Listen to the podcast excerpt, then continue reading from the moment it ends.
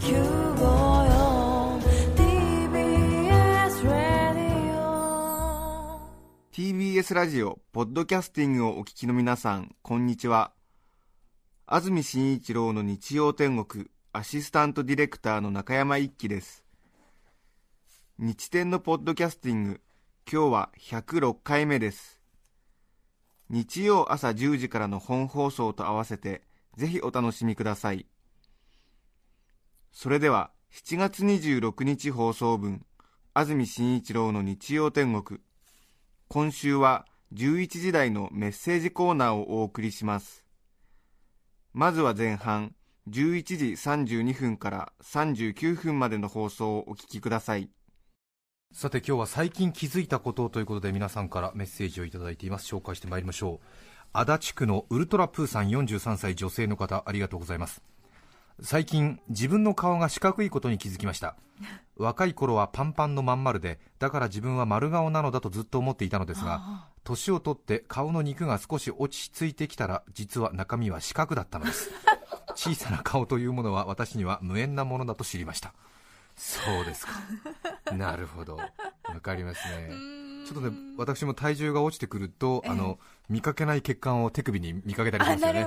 ね。んここにあったの？血管っていう、えーありますよね、えー蘭山町の熊さんからいただきました。31歳男性の方ありがとうございます私は人に一番たくさん持っている CD を聞かれた時に山崎正義さんの名前を挙げていたのですが、最近になってちゃんと数えてみると実際は古今亭新章さんの落語の CD が50枚を超えて断然多いということに気づきました。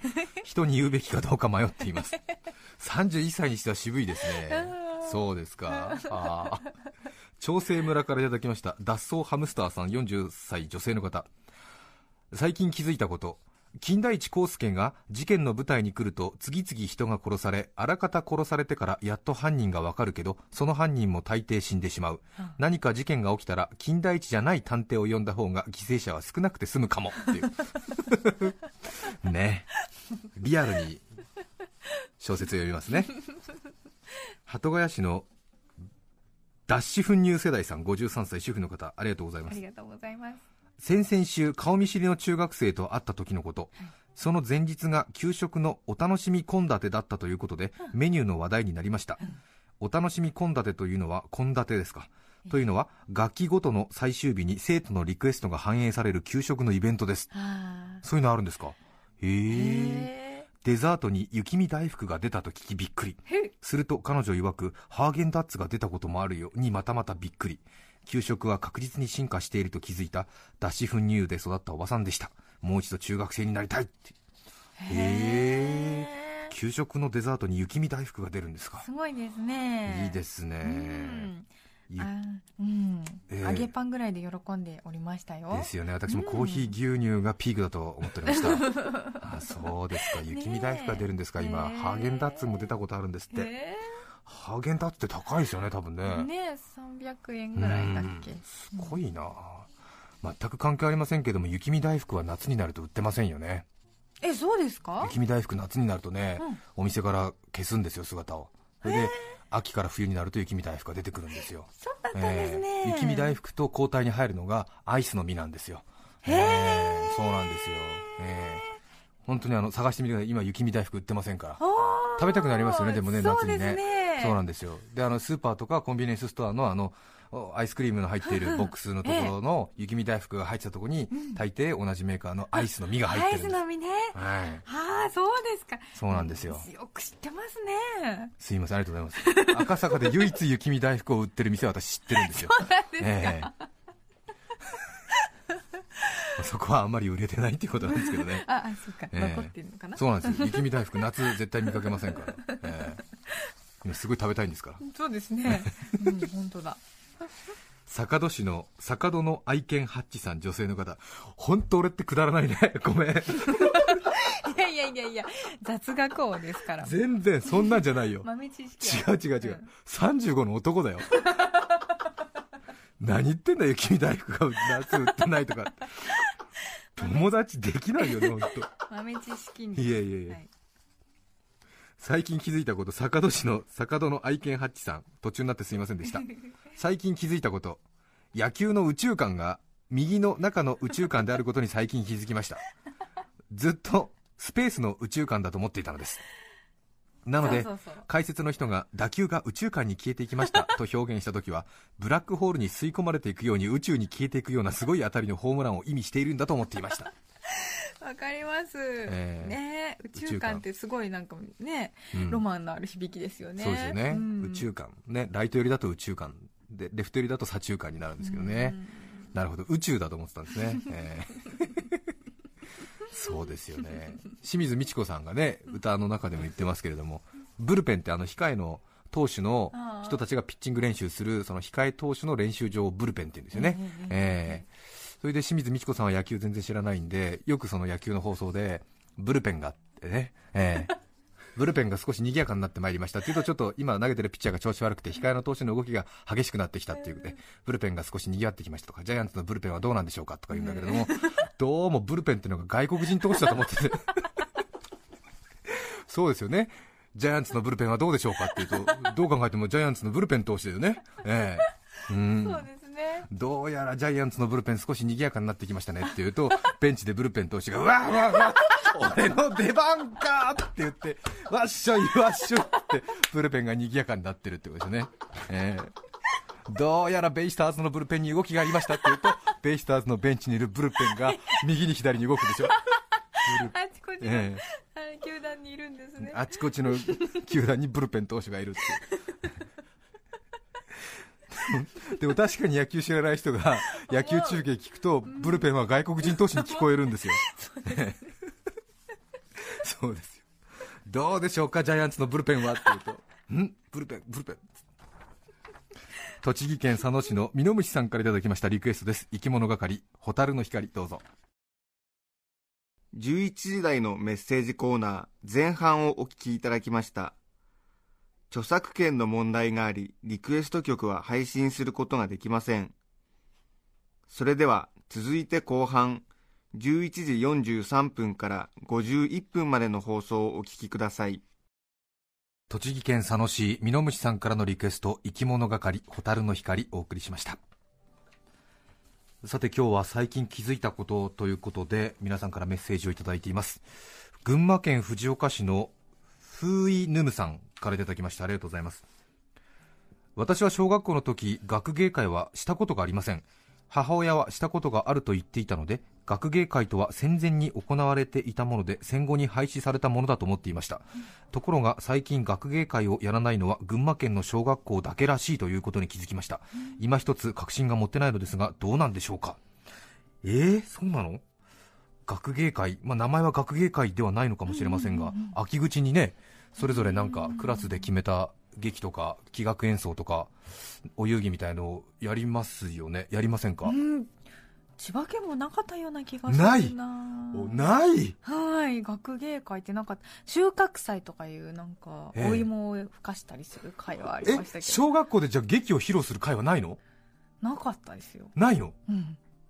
劇なかった別に。え？やるとしたらクラスの中でお楽しみ会とかやるだけでこう、ええ。うん、全校を通してとかはなかったですね。あそうですまか、私の言っていたところ。へえ。じゃああんまり学芸会っていうような名前ははい。あのなんかで読んだり聞いたりしてそういうものが世の中に存在することは知ってましたけど、えうちの学校にはないんだなと思ってえました。なるほど。このね、群馬県の方もおいくつの方か分かりませんけれども、多分同じことなんですよね、きっとね、うん。あそうなんだ。私はもう学芸会で育ってきましたから、そうですか。ええ。あそうなんですね。あそうですか、はい。へえ私あれですよ。小学校4年生の時は、はい。えっと、木の役でしたから、ええ。主人公のあの心の動きに合わせてあの揺れ動いたりとか ざわわざわわとか踊ろう踊ろう踊ろう踊ろうみたいなあの主人公の心情を代弁する大事大事。係するええ。木の役ですね、そうですか。で小学校5年生の時は、えっと、フクロウ組のリーダーあええよく覚えてますね、はい、ええ俺たちはフクロウ組だっていう、えーそれは小西光君っていう子が言うんですけれども、えーそうだそうだって言ってあの悪党の一味なんですけども、えー ほうほうほうほうって言うんですけども、なんかよくわかんない創作劇なんですけども、えーちょっとなんか悪党5人組でフクロウ組って言うんですけども、えー黒ずきんかぶってるんですけどもね、えー。小学校6年生の時にはもう劇に出るのが恥ずかしくなって、えー器楽演奏の方に回りまして、ああそうですね、器楽演奏の方に回りましたけれども、えあ1年生から6年生まで全員集まってやるんですか？あのそれぞれ、えー、と9組じゃないな。1年生の劇。1年生の器楽演あ奏ーなるほどね。1年生のなんか舞踊みたいな。で選ぶんですけどもね。あー、えー一応2年生の時は桃太郎の犬役をやりました。これが私の当たり役って言われたんですけど、ね、四つん這いですんごく走るのが速いんですよ。それで、えー当たり役、えー当たり役だったんですよ。で評判をすっごいあの主役食っちゃったのよ、ええ。おあのね私本当に自慢ばっかりして申し訳ないんですけど四つん這いで犬歩きするのすんごい速いんですよ。ええ。今でも？今でも速いんですよ。で舞台袖から上手からザーって出てきてほいでワンワンっつってですね、えーできびだんごやろうかみたいな、うんもらうみたいなそういう芝居をしたんですけどもこれは主役を食っちゃう演技だったって言われたんですね当時目室町のアカデミー賞をもらったの。そうですか。ごめんなさい話途中になっちゃって。学芸会ね分かれるのかもしれませんね。あれは楽しかったうなーんそうですか、なるほどね。小学校1年生の時は黒いタイツを履かされて 孫悟空のお遊戯でした、うん。へえそう、うん。可愛かったですね、いや可愛くはないですけども、ええ。なんか、うん、やりましたね、黒いタイツを履かされちゃってね、屈辱ですけどね、その黒のタイツの品質にばらつきがあってさ、なんかすごい気持ちが、各家庭でねそう、うん、でなんかちょっとうちの黒さはちょっと品がないなみたいなとかさ、あるわけでしょ、すごく傷ついたなと思って、うん、横浜市のひらひらさん、44歳男性自営業の方、最近気づいたこと。最近手首の毛の薄い場所に1本だけ太い毛が長さ1.5センチほどで生えているのに気づきました。気づいてからはこの毛がとても愛おしくラッキーピョロンと名付けて可愛がっていますそのことを妻に話しますと面白がって私のラッキーピョロンを抜こうとするのです。本気でしばきまくりたくなります。名前がいいですね。ラッキーピョロンね、これはあの再三再四お伝えしてるかもしれませんがこれはあの、えー福毛とか力毛と呼んであの生えないところに一本だけピョロンと生える毛は 何かあの人々に幸運をもたらすらしいですから大事にしといた方がいいという話をね。聞きますが。私も、えー7月26日現在ですか、はい。ラッキーピョロン。2本ぐらい確保して ますよ。そうなんですか？ええ。ー、ーラどこに？ッキーピョロン。それはねちょっと教えられませんんえーうっかり抜く輩がね現れるとも限りませんので。高崎市のとんちゃんさん42歳男性の方ありがとうございます。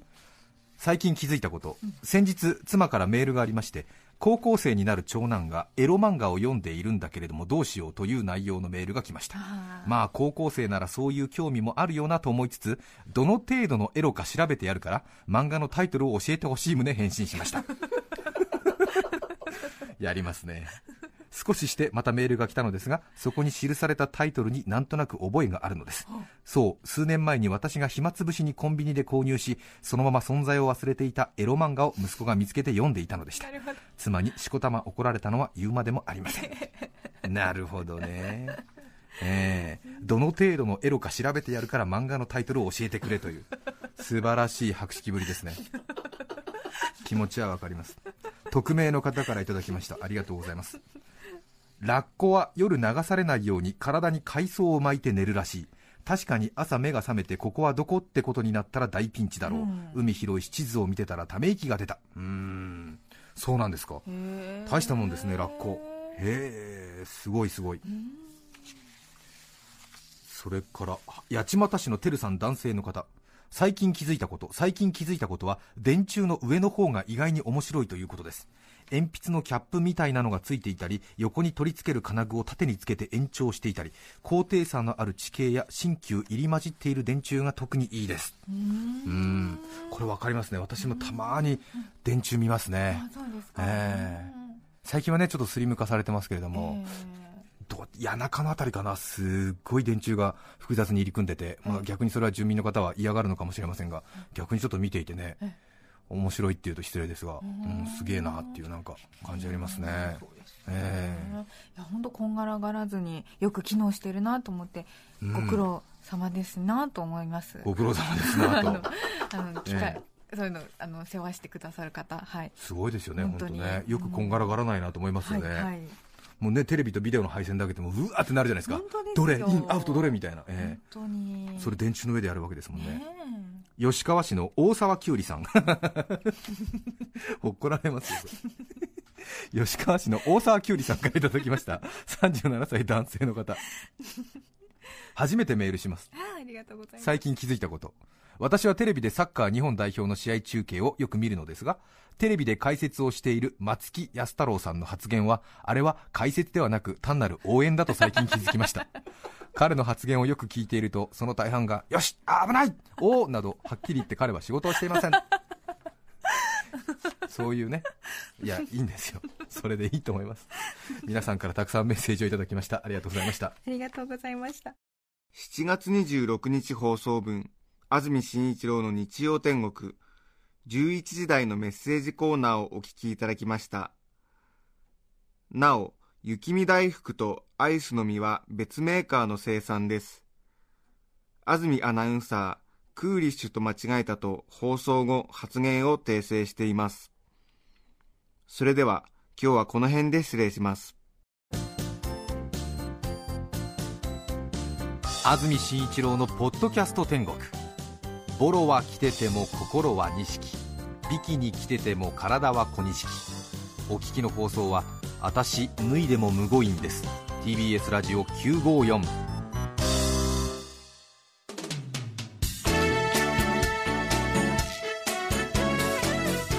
さて来週8月2日の安住紳一郎の日曜天国。メッセージテーマは「パンツの思い出」ゲストは国道の謎の著者松並茂之さんです。それでは来週も日曜朝10時 TBS ラジオ954でお会いしましょう。さようなら。安住紳一郎の「ポッドキャスト天国」これはあくまで試供品皆まで語れぬポッドキャスト。ぜひ本放送を聞きなされ。TBS ラジオ954